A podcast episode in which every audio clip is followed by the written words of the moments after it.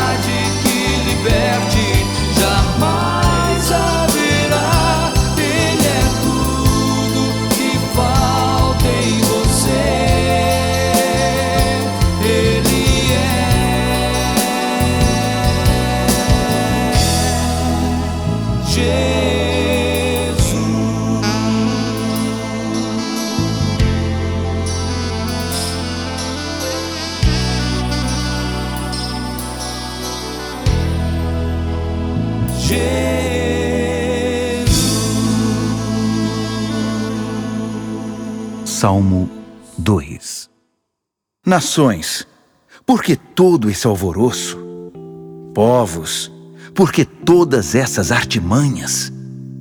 Líderes mundiais perseguem a supremacia política, demagogos e representantes se reúnem para discussões de cúpula.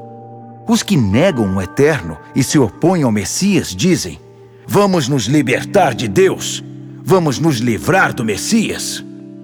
Sentado no seu trono nos céus, o Eterno ri. Primeiro ele se diverte com a presunção deles. Depois se refaz e fica zangado. Furioso, ordena que se calem. Será que vocês não sabem que existe um rei em Sião? Um banquete de coroação está preparado para ele no Monte Santo. Contarei a vocês o que o Eterno disse a seguir. Ele disse: você é meu filho, e hoje é o dia do seu nascimento. O que você quer de presente é só pedir. Nações, continentes, é só dizer. E todos eles dançarão para você, ou se quiser, poderá jogá-los fora com o lixo de amanhã. Portanto, reis amotinados, usem a cabeça. Juízes arrogantes, aprendam a lição. Adorem o Eterno com respeito celebrem com tremor reverente. Beijem o Messias. A vida de vocês está em perigo. Vocês sabem disso. A ira dele está prestes a explodir. Mas se vocês buscarem Deus, não se arrependerão. Muito bem, vocês ouviram uma porção das Escrituras, o Salmo de número 2. Agora ouvirão um cântico em espírito, em verdade, na voz de Arieta Magrini.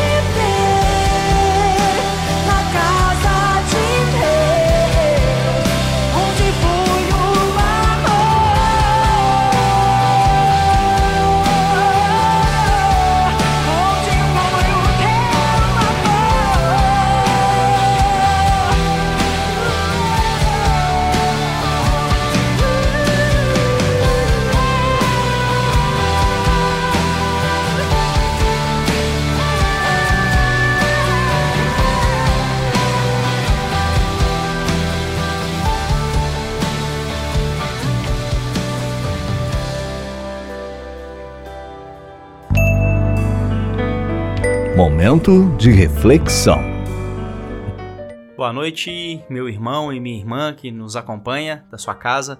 É uma alegria muito grande podermos tirar um tempo para compartilhar a palavra do nosso Deus. E a nossa oração é sempre para que Deus abençoe a sua vida, inunde o seu coração com a sua palavra e faça com que essa palavra prospere e frutifique no seu coração. Eu sou o pastor Marcos Vinícius, um dos pastores da primeira igreja presbiteriana de Governador Valadares, e eu quero, antes de mais nada, convidar você para abrir a palavra do nosso Deus no texto do profeta Zacarias, no capítulo de número 7. Eu farei a leitura e eu peço a você que acompanhe. Caso você não tenha em mãos uma Bíblia, você pode apenas ouvir a leitura. A versão que eu vou usar é a Revista e Atualizada, Almeida Revista e Atualizada. E eu farei a leitura de todo o capítulo 7 do livro do profeta Zacarias. Profeta Zacarias, então, capítulo de número 7, a partir do verso 1, diz assim a palavra do nosso Deus. No quarto ano do rei Dario, veio a palavra do Senhor a Zacarias, no dia quarto do nono mês, que é Quisleu. Quando de Betel foram enviados Sarezé e Regem-Meleque e seus homens para suplicarem o favor do Senhor. Perguntaram aos sacerdotes que estavam na casa do Senhor dos Exércitos e aos profetas: Continuaremos nós a chorar com jejum no quinto mês, como temos feito por tantos anos? Então, a palavra do Senhor dos Exércitos veio a mim dizendo: Fala a todo o povo desta terra e aos sacerdotes. Quando jejuastes e pranteastes no quinto e no sétimo mês, durante estes quarenta anos, acaso foi para mim que jejuastes? Com efeito para mim? Quando comeis e bebeis, não é para vós mesmos que comeis e bebeis? Não ouvistes vós as palavras que o Senhor pregou pelo ministério dos profetas que nos precederam, quando Jerusalém estava habitada e em paz com as suas cidades ao redor dela, e o sul e a campina eram habitados? A palavra do Senhor veio a Zacarias dizendo: Assim falara o Senhor dos exércitos: Executai juízo verdadeiro, mostrai bondade e misericórdia a cada um a seu irmão. Não oprimais a viúva, nem o órfão, nem o estrangeiro, nem o pobre, nem intente cada um em seu coração o mal contra o seu próximo. Eles, porém, não quiseram atender, e rebeldes me deram as costas e ensurdeceram os ouvidos para que não ouvissem. Sim, fizeram seu coração duro como diamante, para que não ouvissem a lei, nem as palavras que o Senhor dos Exércitos enviara pelo seu Espírito, mediante os profetas que nos precederam. Daí veio a grande ira do Senhor dos Exércitos. Visto que eu clamei, e eles não me ouviram, eles também clamaram, e eu não os ouvi, diz o Senhor dos Exércitos. Espalhei-os com um turbilhão por entre todas as nações que eles não conheceram. E a terra foi assolada atrás deles, de sorte que ninguém passava por ela nem voltava, porque da terra desejável fizeram uma desolação. Até aqui, esse texto é preciosíssimo porque é um texto que demonstra como o povo de Israel vivia um ritualismo vazio, um ritualismo onde eles executavam tarefas, faziam coisas que eles tinham de fazer mas em momento algum pensavam e refletiam no sentido real daquilo que eles estavam fazendo. Eu não sei quantos já assistiram aquele filme do Karate Kid, a versão remasterizada mais nova. Há duas versões do filme, existe uma que é um pouco mais nova, que inclusive uma das cenas é muito famosa, que é a, aquela cena onde o pequeno garoto que está aprendendo o karatê tem que ficar colocando e tirando o casaco de um poste porque ele era indisciplinado e o seu mestre viu aquilo acontecendo. Então ele chega uma hora que diz: Olha, você não sabe lutar karatê, muito menos ensinar, porque até agora eu só estou colocando e tirando o casaco desse poste e isso não tem nada a ver com karatê. Nesse momento, então, o mestre dele mostra para ele que na verdade aquilo tinha tudo a ver com o que ele tinha de aprender, tinha tudo a ver não apenas com uma questão disciplinar, mas também com uma questão prática que o ajudaria a desenvolver os seus golpes e tudo mais. Pois bem, e por que começar relembrando essa cena deste filme? Porque eu imagino que em algum momento nós, da mesma maneira que esse pequeno garoto, tenhamos feito e refeito é, coisas, tenhamos tomado atitudes, feito é, alguns rituais que nós nos propusemos a cumprir sem nos perguntarmos e sem refletir de fato por que fazemos aquilo. Deixa eu ser mais claro no que eu quero dizer. Um simples ir à igreja, participar da ceia, acordar cedo para ir à escola dominical. Isso tudo pode ser ritualismo vazio se não for preenchido pelo verdadeiro significado que essas coisas têm, que é uma adoração de fato ao Senhor. Como nós sabemos, Zacarias e Ageu, que são profetas contemporâneos, profetizam no período pós-exílico, ou seja, o povo havia retornado do exílio, havia voltado para Jerusalém. E quando eles chegam a Jerusalém, eles encontram as suas casas derrubadas. É um cenário de guerra, na verdade. Eles encontram o templo destruído e de imediato o que eles vão fazer, e é o, o, a coisa talvez mais óbvia, é começar a reconstruir a cidade. Começam então a reconstruir suas casas, mas o templo do Senhor vai ficando em segundo plano. E é interessante que Ageu diz que esse povo estava morando em casas apaineladas ou um, o que nós poderíamos entender como casas luxuosas. O que esse povo fazia então era desprezar a construção do templo para edificar suas casas de maneira luxuosa. Vale ressaltar que o templo naquela época tinha um simbolismo muito forte. Então o templo ele simbolizava a centralidade da vida religiosa e política de Israel. É claro que hoje a nossa centralidade ou a centralidade da nossa vida religiosa não depende de templos feitos por mãos, até porque nós hoje sabemos que nós somos habitação do Espírito Santo e Deus procura adoradores que o adoram em espírito e em verdade. Mas, repito o que eu acabei de dizer, nesse período a revelação, como progressiva que era, ainda fazia com que a centralidade do culto fosse direcionada para o templo com um, efeito didático na vida do povo de Israel. Pois bem, e o povo, quando volta então, eles decidem perguntar às pessoas se eles deveriam continuar jejuando. Eles jejuaram durante todo esse período que ficaram cativos 70 anos. 70 anos escravizados, e durante 70 anos eles jejuavam ao quinto e ao sétimo mês e eles faziam isso talvez sem entender o motivo pelo qual eles deveriam jejuar. É tanto que eles decidem perguntar ao Senhor Deus se eles deveriam continuar com o jejum, esperando talvez uma resposta simples, um sim ou não. Mas o que Deus diz para eles é uma resposta muito mais dura. E eu quero convidar você a ir olhando comigo para o texto para a gente conseguir é, observar qual é a resposta que o Senhor dá para o questionamento desse povo. Se nós olharmos para o terceiro versículo, o que nós vemos é que o povo mandou homens até os sacerdotes para perguntarem se eles deveriam continuar a chorar e a jejuar. E é nesse momento então que Deus expõe o coração do seu povo. Por quê? Porque provavelmente eles esperavam uma resposta simples, um sim ou não. Mas o que Deus diz para eles é, na verdade, um outro questionamento. O Senhor olha para eles e pergunta assim: quando vocês jejuavam e choravam, era para mim de verdade? Isso não tinha a ver com vocês?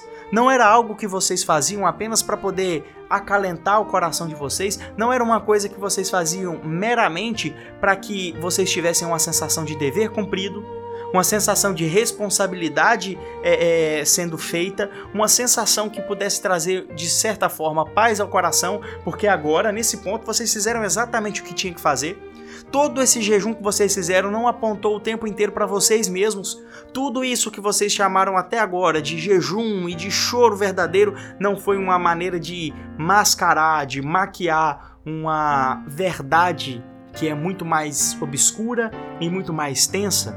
E o texto vai se desenvolvendo e a mensagem de Deus é: vocês não ignoraram o que Deus disse através dos profetas quando Jerusalém ainda estava em paz, quando Jerusalém ainda não estava sitiada, e a mensagem que Deus tinha trazido era que esse povo deveria cuidar do órfão, da viúva, do estrangeiro e do pobre.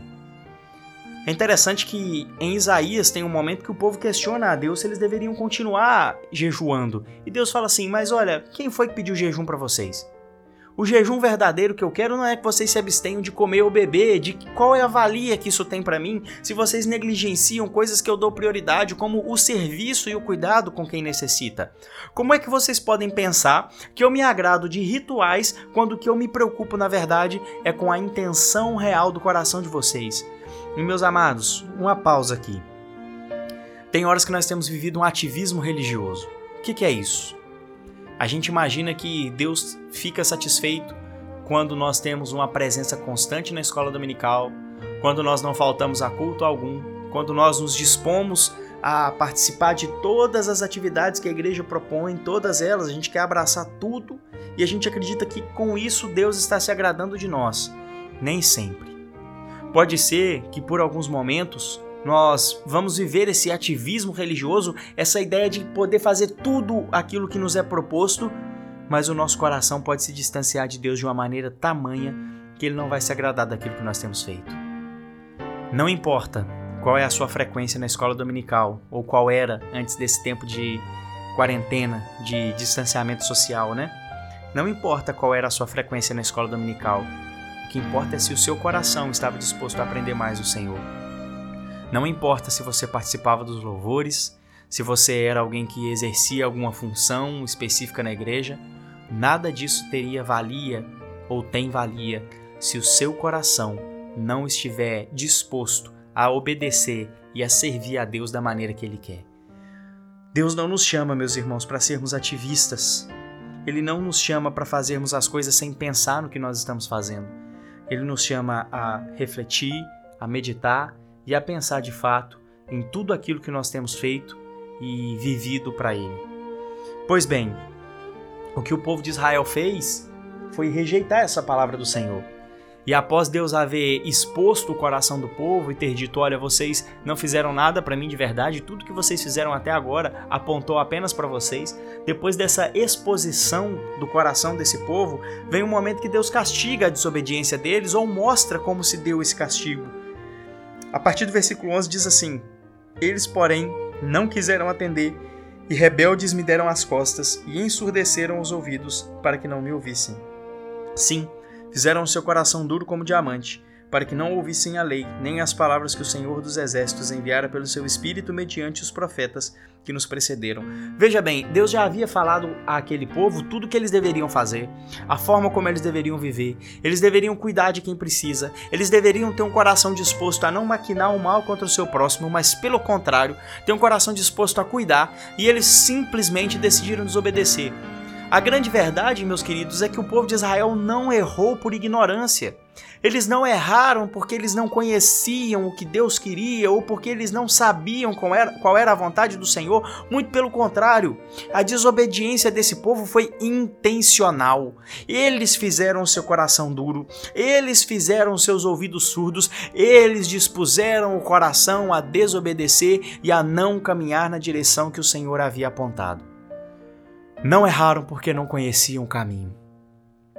Erraram porque se fizeram rebeldes. Erraram porque se fizeram maus. Erraram porque decidiram não atender à voz do Senhor, assim como os nossos primeiros pais no Éden, Adão e Eva, que não se contentaram em ser imagem e semelhança do Senhor, mas decidiram ser iguais a Deus. E a grande verdade, meus irmãos, é que esse ensurdecer dos ouvidos é não se dispor a ouvir o que Deus tinha para dizer de fato. Deixe-me dar um exemplo pessoal. Quando eu era criança e eu cresci na cidade de Caratinga, eu me lembro que eu morava em uma rua que tinha uma mercearia e todos nós íamos até essa mercearia para comprar as coisas. O meu pai me mandava ir lá e havia dois balcões desses que tem vidro na frente. Talvez pessoas que já viram desses balcões mais antigos um pouco nas mercearias se lembrem balcões de madeira com um vidro na frente. E eu me lembro que entre dois deles havia um pequeno espaço e para fora do balcão passava um pedacinho do vidro, pouca coisa. Mas o vidro ele tampava toda a frente do balcão e passava um pouco para fora é, é, na lateral. E eu me lembro que o meu pai sempre me dizia para não passar entre esses balcões, para não entrar lá na mercearia passando por entre esses balcões. E eu sempre desobedecia, até que um dia eu ouvi o barulho de um avião, eu gosto muito de, de avião, de aviação, é uma coisa que me chama muita atenção. E eu me lembro que eu fui sair para poder ver esse avião passando e eu me lembro de ter esbarrado em um dos vidros e os vidros se quebrarem. E aí eu tive que chegar em casa e contar isso pro meu pai, ele brigou comigo, obviamente, eu ganhei um bom castigo, merecidamente inclusive, mas veja bem, por quantas vezes meu pai já havia dito para mim não passar ali, e eu ainda assim decidi desobedecer.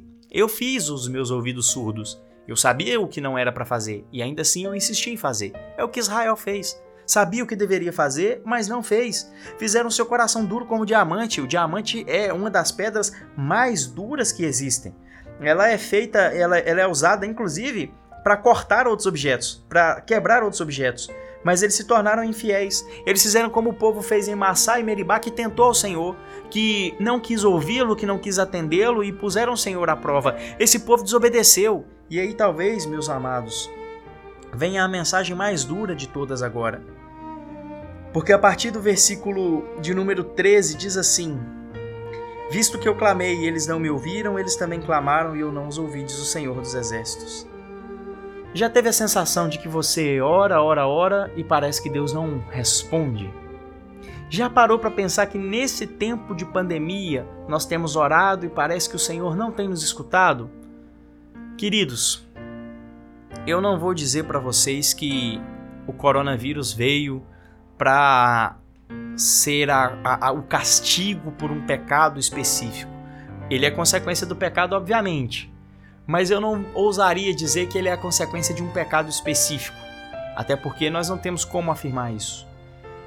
Mas uma coisa é certa: será que Deus não ensurdeceu os seus ouvidos para nós, assim como ele fez com o povo de Israel antes de mandá-los para o exílio?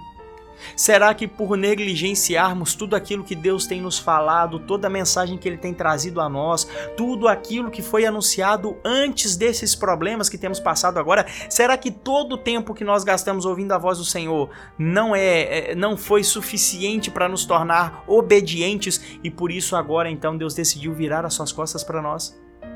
O que é que Deus tem é, nos ensinado nesse tempo?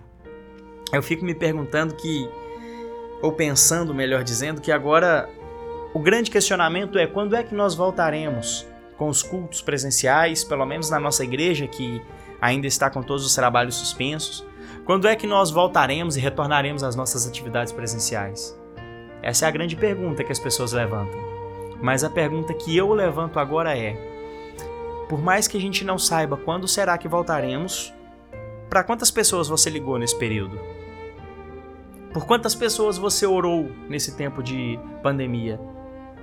Porque a gente está muito preocupado em voltar para a igreja, em fazer os trabalhos da igreja, mas nós nos esquecemos que a verdadeira unidade do povo de Deus ela é espiritual. Nós nos esquecemos que a igreja não depende de, de estruturas físicas para existir. A igreja é o povo de Deus que se encontra espalhado sobre a face da terra, aquele povo que recebeu um espírito que foi derramado sobre ele. Por quantas pessoas você se dispôs a ajudar, a caminhar e, e, e a tratar nesse período de sofrimento? Me desculpe, mas me parece que querer simplesmente voltar aos trabalhos presenciais sem entender o que Deus tem para nos dizer é ignorância.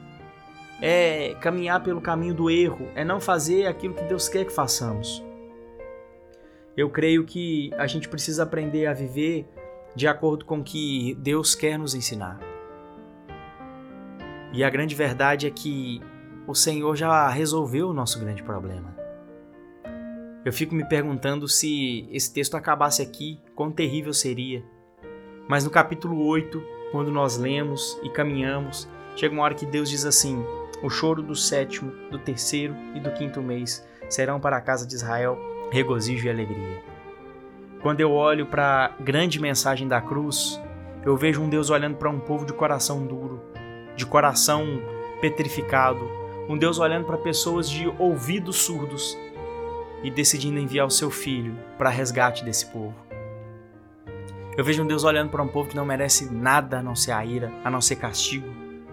Eu vejo um Deus olhando para um povo que não merece nada, nada, nada, nada além da santa ira de Deus sendo derramada. E amando esse povo a tal ponto que ele desviou essa ira desse povo escolhido e a derramou sobre Cristo. Meu irmão, em Jesus Cristo um coração de pedra ele é quebrado. Em Jesus Cristo um surdo volta a ouvir e me ouça, eu não estou querendo dizer aqui da surdez no sentido físico, mas da surdez espiritual. Um cego volta a enxergar, em Cristo Jesus, toda a dureza do nosso coração é transformada em uma adoração verdadeira, em um coração disposto a servir a Deus de verdade. Ele mesmo anunciou isso em Ezequiel. Ele disse: Um povo que tem coração de pedra, eu vou retirar e pôr no lugar um coração de carne. É hora de ouvirmos a mensagem do Evangelho. É hora de nos atentarmos para o fato de que existe um Deus Todo-Poderoso que criou os céus e a terra e que, de uma maneira muito singular, Corrige o seu povo, obviamente, quando esse caminha por caminhos que não deveria, mas que jamais o abandona. Existe um Deus que cuida de nós, apesar da nossa desobediência, apesar do nosso pecado. E se você tem caminhado talvez sem esperança, ou se você tem caminhado e entende que tem sido desobediente, entende que não tem gastado tempo refletindo na mensagem do Evangelho, em tudo aquilo que ela tem para transmitir, Hoje é tempo de se arrepender, hoje é tempo de ouvir a voz do Senhor Deus, hoje é tempo de aprender mais do Senhor. Ele mesmo diz: Vinde a mim, vocês que estão cansados e sobrecarregados, e eu vos aliviarei. Tomai sobre vós o meu jugo e aprendei de mim, porque sou manso e humilde de coração, e achareis descanso para a vossa alma, porque o meu jugo é suave e o meu fardo é leve. Se nós formos até Cristo para aprendermos dele, nós não teremos de carregar um fardo de filhos desobedientes que são castigados, mas nós carregaremos um fardo leve de aprender a cuidar de quem precisa e de adorar o Senhor em espírito e em verdade, não com os corações duros, não presos ao ativismo, fazendo e fazendo atividades sem pensar qual é a implicação que aquilo tem para a nossa vida. Eu espero que de fato o seu coração se disponha a servir e amar a Deus acima de tudo, ainda que a igreja física permaneça de portas fechadas, porque a igreja de Deus permanece caminhando, de maneira que as portas do inferno não podem prevalecer contra ela. Que Deus abençoe a sua vida e cuide de você e da sua família. Essa é a nossa oração em nome de Jesus.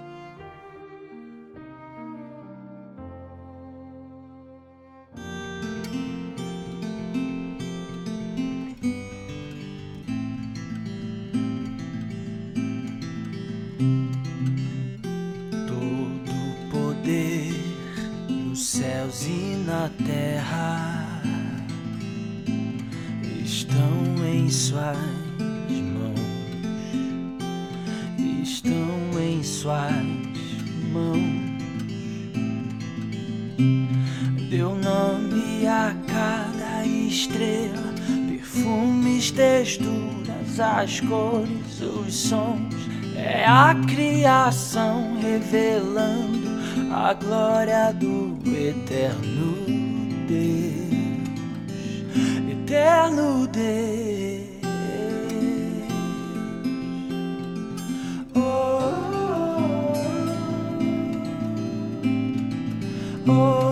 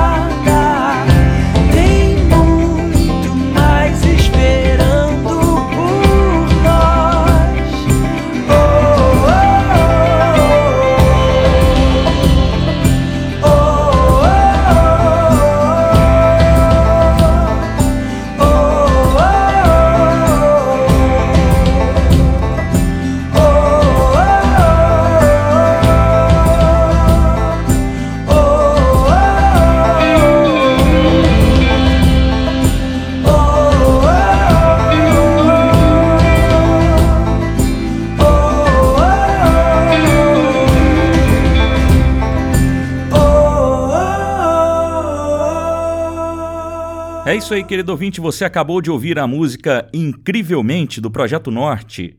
Quero passar para vocês mais uma vez os números de telefone que você pode fazer contato conosco. Então pega aí uma caneta, pega um papel. Se você não conseguir anotar agora, não tem problema. Mas no final do programa a gente fala de novo. Mas o número pelo qual você pode ligar para a gente para conversar, de repente você está precisando conversar um pouco, desabafar, ouvir uma orientação bíblica, ouvir uma palavra do Senhor, receber uma oração, você pode ligar é anônima essa ligação. Você liga para o número 3271 2500. Repetindo, 3271 2500. É o telefone do Disque Paz da Igreja Presbiteriana. Você pode fazer esse contato conosco. Uh, você também pode mandar uma mensagem de WhatsApp para a gente, pedindo uma oração, sugerindo alguma pergunta, algum tema para nós discutirmos no nosso quadro Perguntas e Respostas. É, dentre outras coisas, pode pedir para a gente entrar em contato com você também. É, o número é o 99198 1688. Repetindo, 99198 1688. Lembrando que esse número é só para fazer o contato por mensagem de WhatsApp, ok? Uh, fique agora com a música Isaías 53 do Projeto Sola.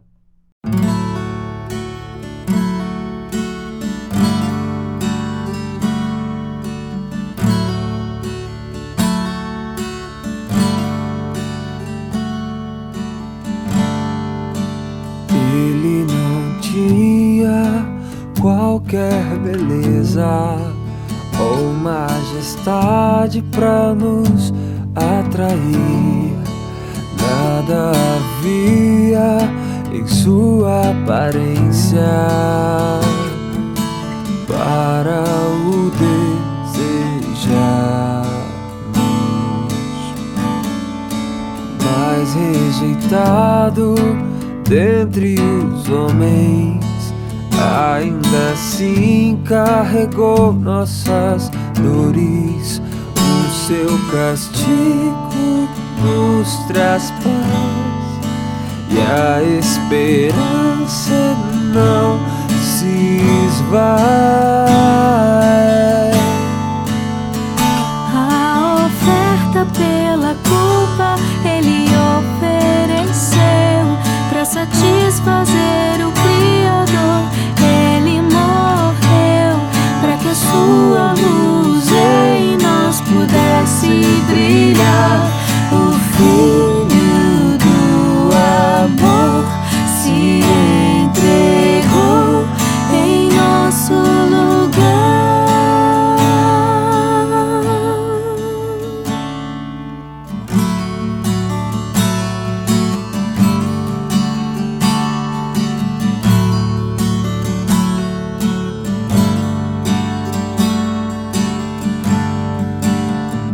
rejeitado dentre os homens, ainda assim carregou nossas dores. O seu castigo nos traz paz e a esperança não se esvai.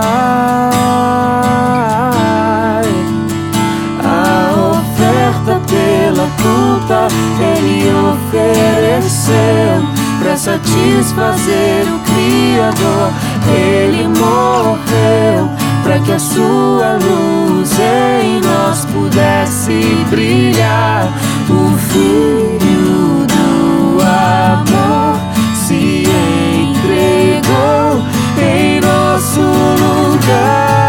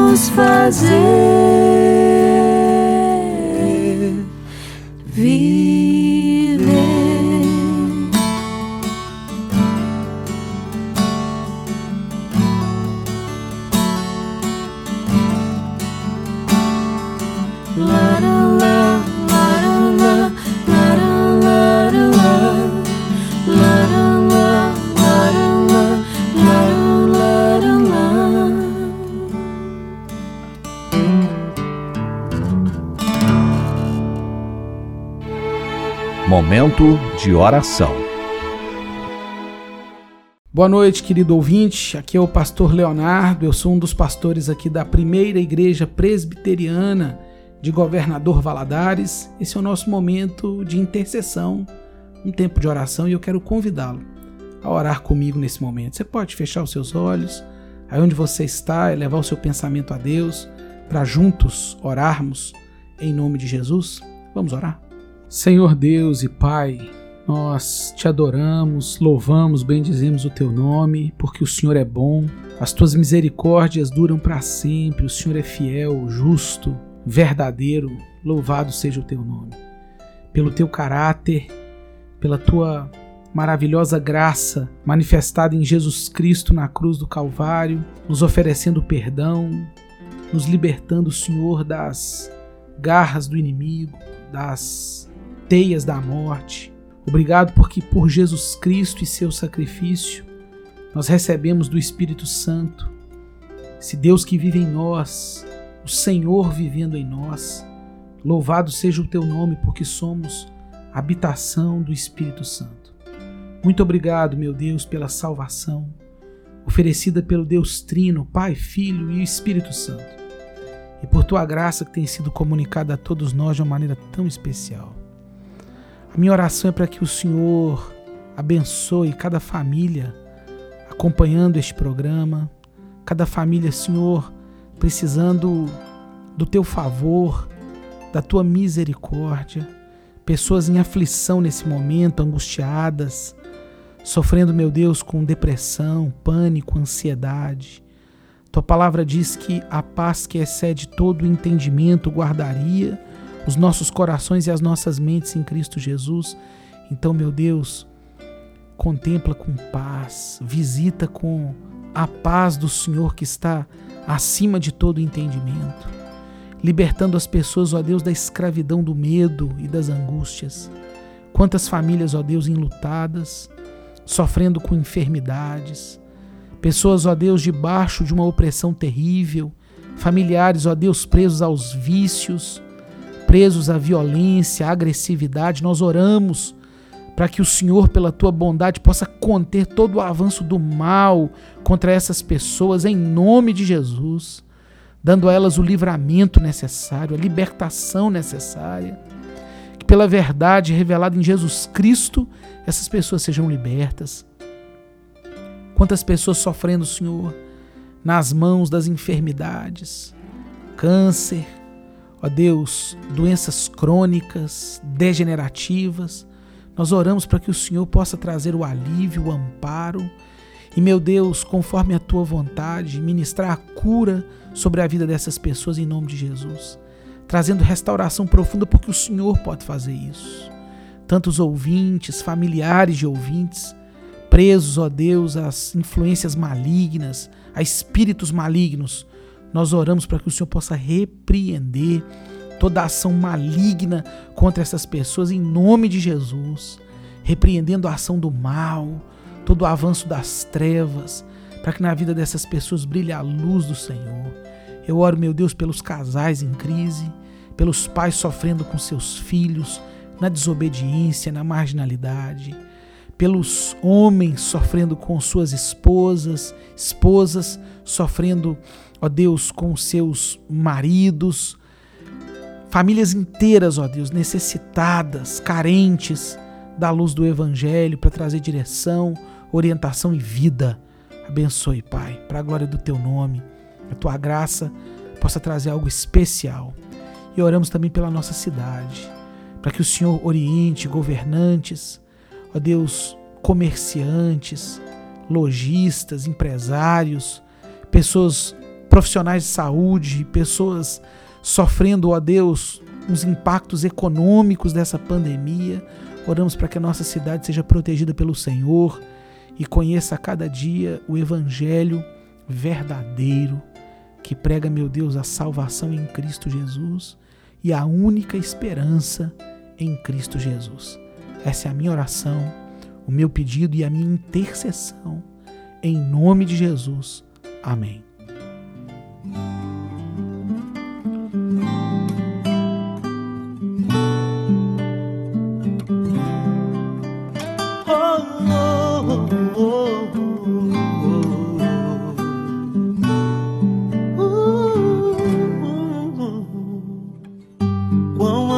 So teus tabernáculos, Senhor dos exércitos. A minha alma suspira e desfalece pelos teus átrios. O pardal encontrou casa, andorinha, ninho para si.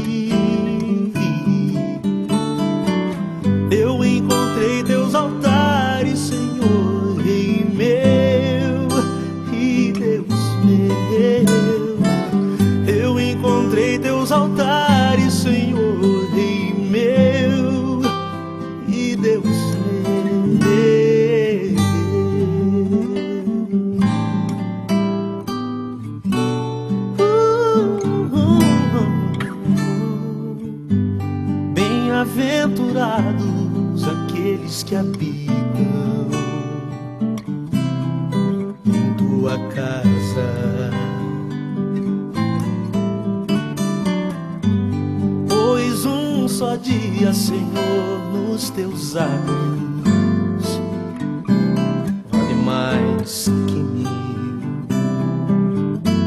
Oh, oh, o pardal encontrou casa, andorinha, ninho para si.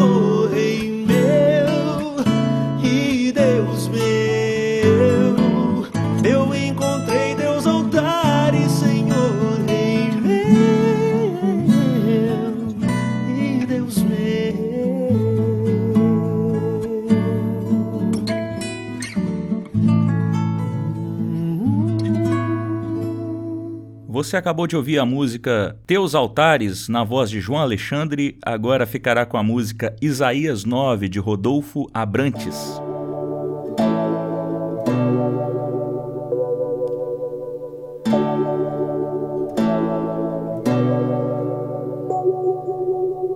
Um menino nasceu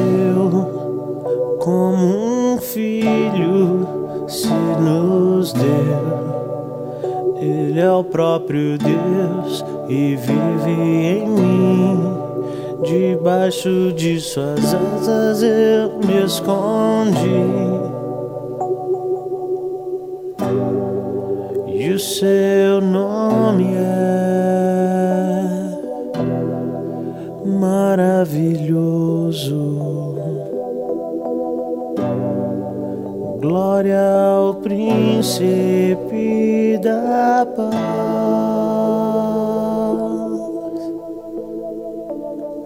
O céu começa a se abrir, toda a terra se dobrou a ti. Cristo, Rei dos Reis, veio nos buscar.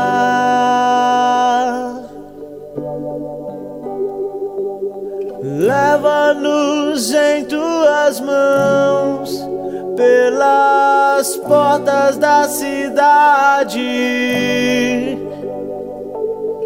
Na nova Jerusalém, tua noiva vai entrar.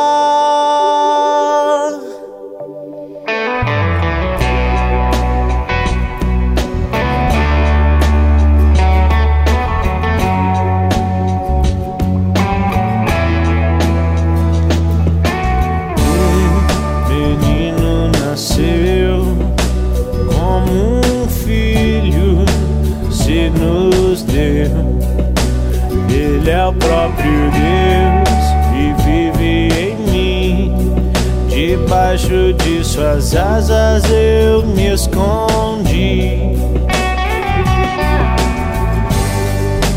E o seu nome é maravilhoso. Glória ao príncipe da paz.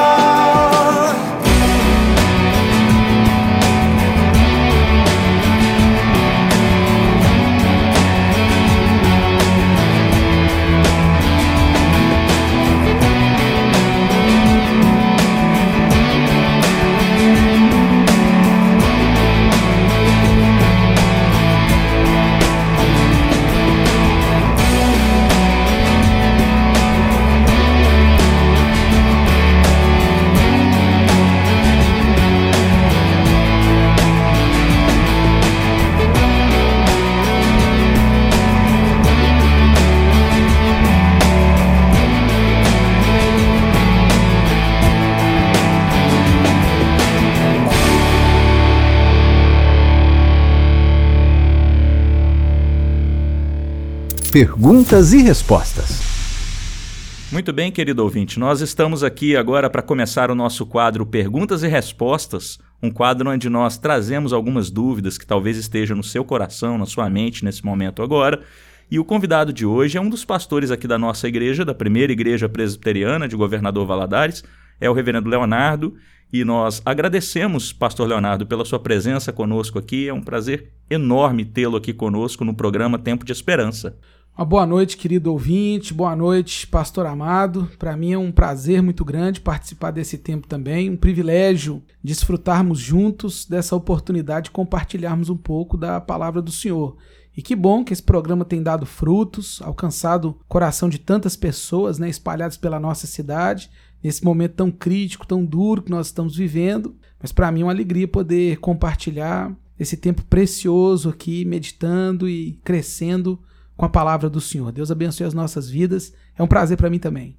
Muito bem, pastor Leonardo. É, e com relação à nossa pergunta, né, que a gente coloca inicialmente aqui, talvez esteja passando na cabeça de muitos ouvintes, né, que estão nos escutando aqui essa noite, é que muita gente é, tem crido, né, nesses últimos tempos, é que o cristão verdadeiro é, ele não ele não passa por dificuldade financeira, ele tem sempre prosperado e vai cada vez mais prosperar, se ele é de fato servo do Senhor Jesus, se crê no Senhor Jesus. Mas nós temos visto uma realidade muito dura, onde muitas pessoas têm passado dificuldades por conta dessa crise toda que estamos vivendo. É, muitas pessoas têm necessitado, inclusive, de ajuda né, de entidades que têm é, doado cestas básicas e tantas outras ajudas aí de cunho financeiro.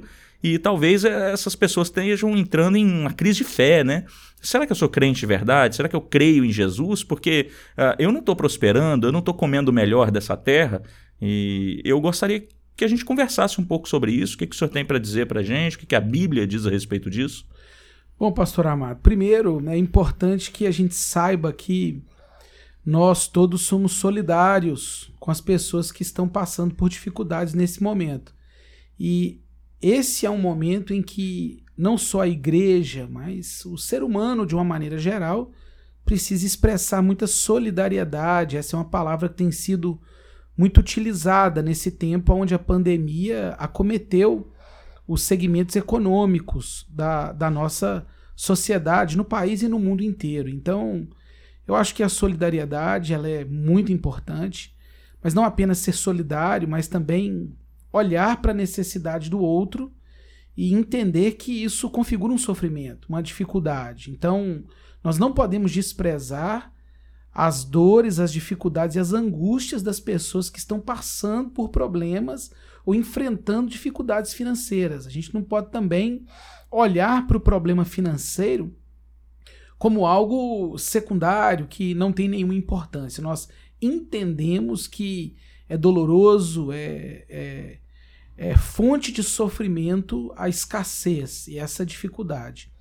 Mas eu acredito que o contrário disso, o entendimento que a prosperidade financeira é um sinal evidente da bênção de Deus, e como eu falo, um sinal evidente que apenas as pessoas com prosperidade financeira são sinalizadas como abençoadas por Deus, já é um problema que vem juntamente com uma falsa teologia, a famosa teologia da prosperidade, pregada e propagandeada por muitos segmentos cristãos, infelizmente. E essa teologia da prosperidade, ela ensina isso, usando textos isolados do Antigo Testamento, trechos bíblicos fora do contexto completamente, e seu entendimento do que a Bíblia revela na sua amplitude, eles têm ensinado que a prosperidade ela é um sinal que Deus está abençoando aquela pessoa e que a falta da prosperidade material é sinal de algum tipo de maldição. Eu creio que a prosperidade é um sinal da bênção de Deus, mas não posso dizer que a falta dela ou a escassez ou o momento de dificuldade financeira é um indicador de que Deus não esteja abençoando uma pessoa ou que apenas as pessoas que estão sendo abençoadas ou prosperando financeiramente estão sendo abençoadas por Deus. Há na Bíblia inúmeros casos onde Deus está abençoando a prosperidade de alguém, onde Deus torna alguém rico. E toda a Bíblia nos ensina que aquilo com que Deus nos contempla deve ser utilizado para a sua glória. Mas há também momentos de escassez, dificuldade e de grande enfrentamento de problemas econômicos, por exemplo, e que isso não representava é, um, um desfavor. Deus não estava contra aquela pessoa, ela não estava em pecado porque ela não estava prosperando economicamente. É o caso de Jó, por exemplo. O livro de Jó é uma, uma boa prova disso. A Bíblia fala que Jó era um homem íntegro, temente a Deus e que se desviava do mal, e que em algum momento, para que o propósito de Deus fosse executado na vida dele, ele acabou é, perdendo seus bens. Existem textos bíblicos que mostram que Deus é o Deus que está conosco no momento da fartura, mas também no momento da escassez, como disse Paulo em Filipenses no capítulo 4. Eu aprendi estar contente é, na escassez e na fartura também. O próprio Paulo diz em uma outra das suas cartas que, tendo o que comer e o que vestir, nós deveríamos estar contentes. E Jesus nos ensinou esse caminho. Em Mateus capítulo 6, no Sermão do Monte, falando que nós precisamos primeiro buscar o reino de Deus e a sua justiça, e as demais coisas nos seriam acrescentadas. E Jesus usa o contexto das aves dos céus, dos lírios do campo, dizendo assim: olha, vocês não precisam se preocupar com essas coisas, porque se um lírio se veste de uma maneira tão bela, se as aves dos céus elas recebem o mantimento do Pai Celeste, ele também cuidará de vocês. O Salmo é, nos ensina que nós nunca vimos um justo é, passar necessidade, nem a sua descendência mendigar o pão. Deus nos prometeu o necessário. Ele é o Deus que provê e nos sustenta. Mas nós não podemos dizer que quem não tem tudo aquilo que deseja, ou tudo aquilo que. Quem não, quem não tem tudo aquilo que a sociedade de consumo pode oferecer. Nós não podemos dizer que uma pessoa que não tem o que a sociedade de consumo pode oferecer não está debaixo das bênçãos de Deus e das bênçãos do pacto. Esse é um indício claro de uma falsa e perigosa teologia chamada teologia da prosperidade, que nada tem a ver com o evangelho da graça de Deus. Ah, então, pegando a sua resposta, pastor Leonardo, a respeito disso, nós é, observamos então que o crente verdadeiro não necessariamente ele vai ter coisas grandiosas financeiramente. Não necessariamente vai ter uma casa própria, um carro do ano ou sequer um carro. É, se for vontade de Deus, então, que a pessoa viva a vida inteira dela com uma bicicleta, é, ela vai viver a vida inteira com a bicicleta. É mais ou menos nessa linha que o senhor está falando? Exatamente isso, pastor amado. Só que dentro disso ainda tem uma outra questão que muito do que se fala sobre a teologia da prosperidade ou a relação do evangelho com as questões econômicas, elas também precisam é, olhar para as pessoas que não entendem o trabalho como uma bênção de Deus. Então, quem é, às vezes prega a pobreza ou prega a humildade, eu vou pôr entre aspas essa humildade, simplicidade, porque ela indica falta de recursos, muita gente também vai para o outro extremo. Tem o falso evangelho que prega que se você está em Cristo, você receberá todos os bens de consumo que você desejar. Se não receber, é falta de fé. Mas existe um outro extremo, que diz que se você está em Cristo, você deve rejeitar todos esses bens de consumo, porque Deus não quer que você os tenha.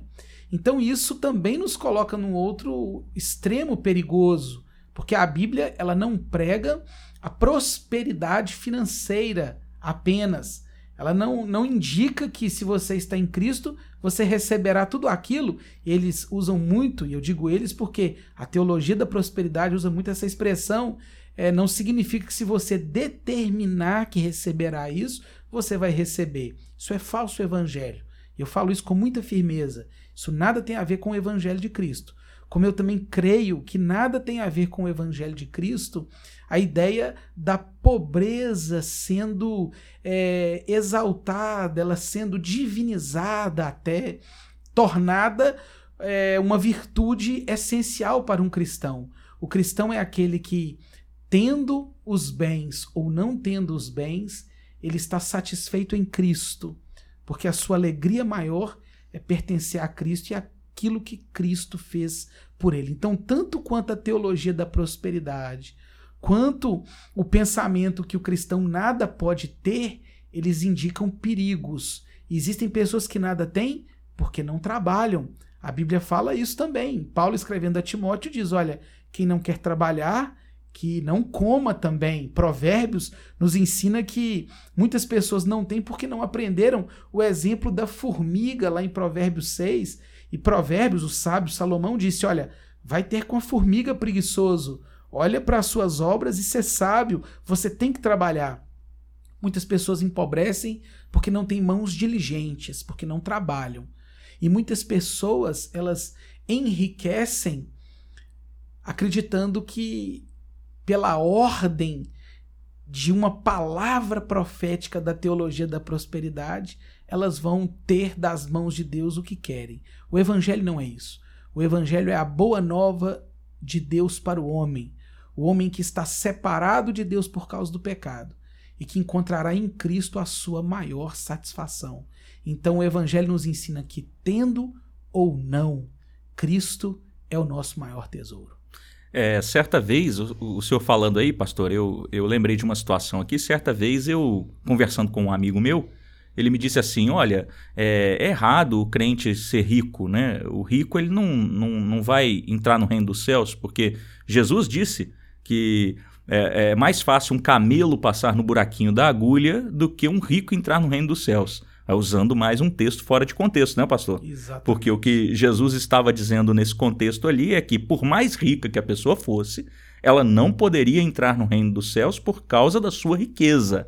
É, é mais ou menos nessa linha? Exatamente, porque as pessoas, quando é, Jesus condena a riqueza, e é bom lembrar que quando Jesus faz menção à riqueza e atribui a ela até um status de divindade nos evangelhos, Jesus ele mostra a dependência que os homens eles, eles passam a ter com a riqueza e com a prosperidade.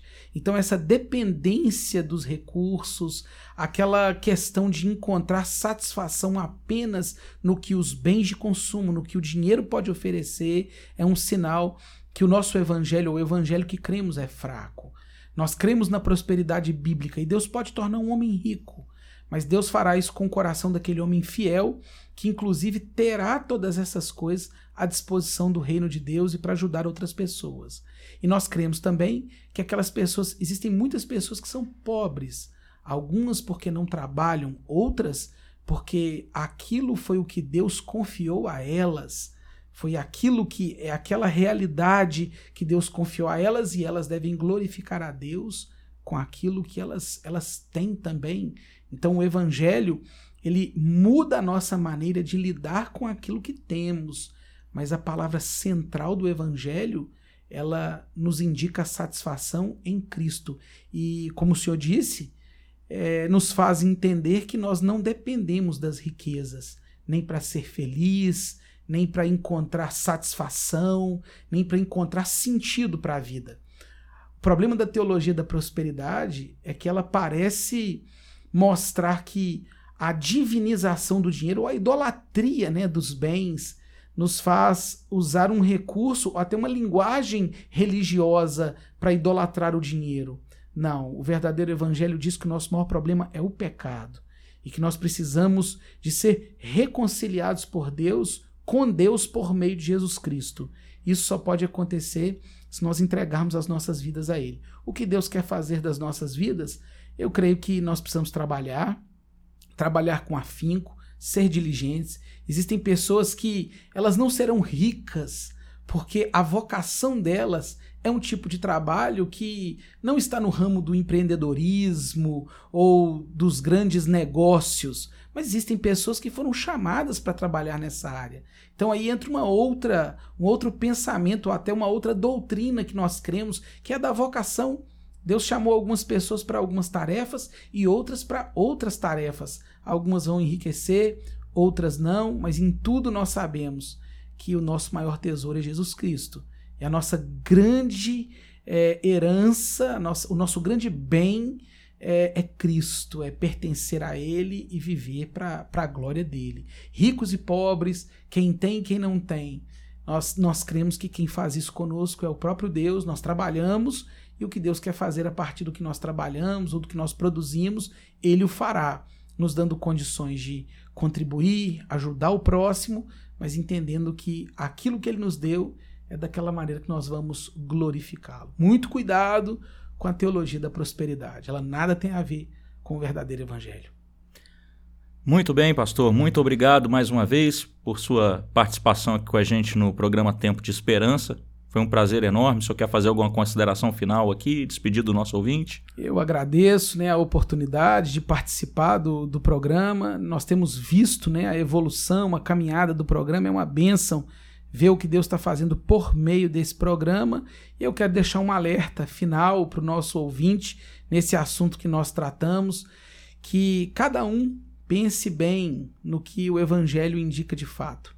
O evangelho, ele fala e há uma parábola que conta que um homem, o evangelho é semelhante a um homem que tendo é, tendo propriedades, bens, ele encontrou uma, uma pérola de grande valor. E ele vende tudo o que tem por causa dessa pérola. Isso é o evangelho. O evangelho não, não é o evangelho que nos dá coisas, não é o Deus que vai nos dar aquilo que nós queremos, não. O Evangelho é tudo que nós é, desejamos, é tudo aquilo que nós precisamos. Então a mensagem do Evangelho é de salvação, é do homem por meio de Jesus Cristo reconciliado com Deus. E um homem em paz com Deus, ele tem o maior tesouro. Ele, ele vende tudo que tem e ele vai ao encontro desse grande tesouro. E é o que eu quero encorajar o nosso ouvinte a entender que não há nada tão precioso nessa vida que deva ser buscado deva ser desejado a não ser ter paz com Deus. Deus abençoe a vida de todos e, e oro para que o evangelho verdadeiro, não da prosperidade, não o evangelho da pobreza como virtude, mas o evangelho que move o homem para o trabalho, que faz o homem viver com dignidade, mas o evangelho que faz o homem enxergar que o seu maior tesouro se chama Jesus Cristo. Essa é a minha oração, que os nossos ouvintes entendam isso e vivam isso para a glória de Deus. Um grande abraço a todos. Foi um prazer participar desse tempo aqui com vocês. Amém, pastor. Amém. Louvado seja o nosso Senhor por isso. Meus queridos, agora vocês ouvirão o hino Castelo Forte na voz de Fábio Sampaio.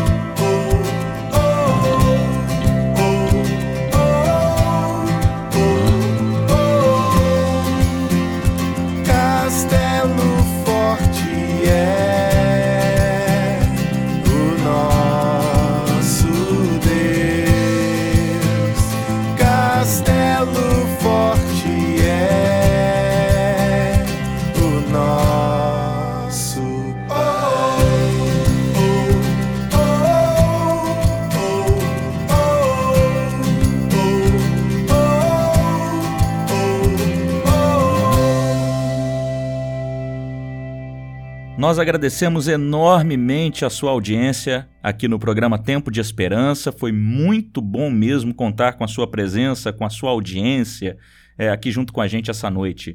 Bom, nós queremos agora passar para vocês mais uma vez os nossos contatos. Como que você faz para entrar em contato com a gente da Igreja Presbiteriana, da primeira igreja de Governador Valadares?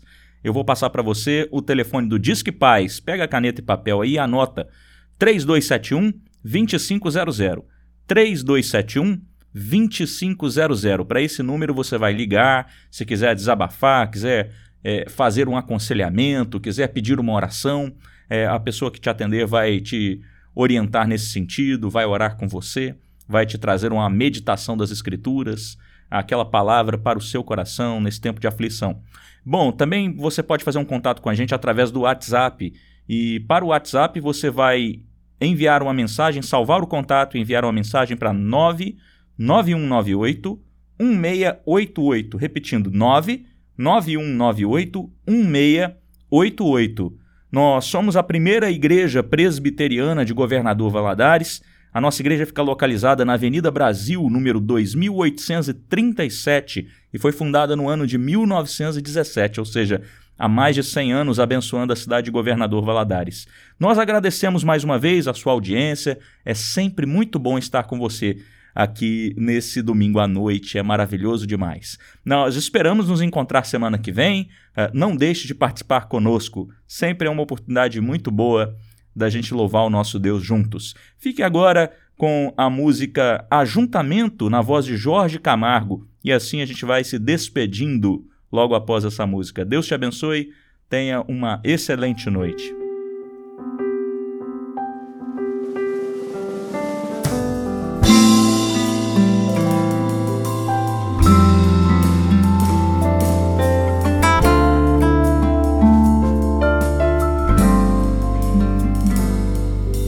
Vem sopra sobre nós teu sopro ajuntamento. Honre e santifique este momento com a tua igreja que é teu povo. Faz teu rio de paz correr no meio